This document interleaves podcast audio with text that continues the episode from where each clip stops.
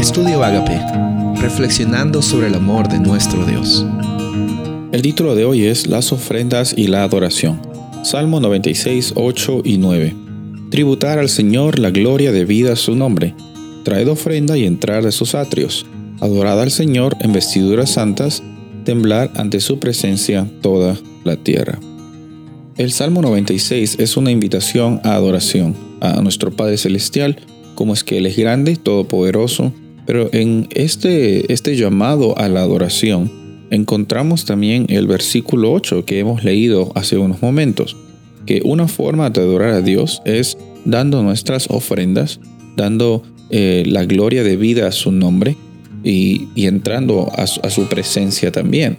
O sea, el, el acto de dar las ofrendas no es solamente algo que yo doy porque si doy voy a recibir, o, que doy porque Dios lo ha mandado en, en, como una ley o como un principio de divosidad o de mayordomía. No, al dar las ofrendas, tú estás adorando.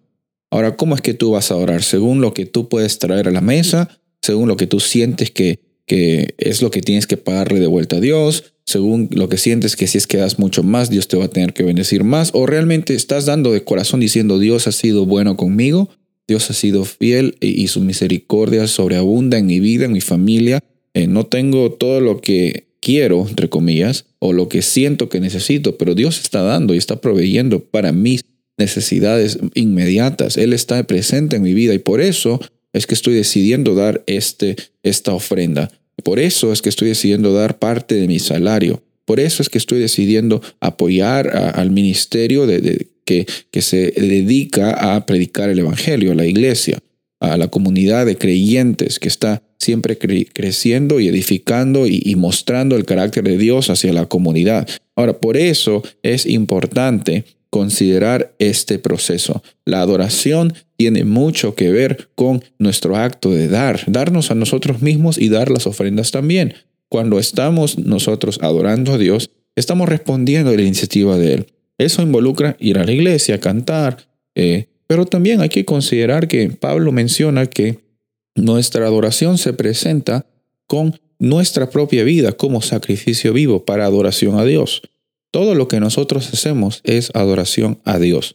Todo lo que nosotros eh, hacemos como resultado de lo que el Espíritu Santo está trabajando en nuestros corazones. Por eso, el acto de dar las ofrendas no es, un, no es, no es algo que nosotros hacemos como un desempeño, como algo que hacemos como una acción. No, no es solamente eso, es una acción que viene como un resultado, como resultado de lo que Dios está trabajando en mi corazón. Por eso es hermoso saber que podemos orar a Dios en cada cosa que hacemos, especialmente ahora en el énfasis que tenemos por medio de nuestras ofrendas.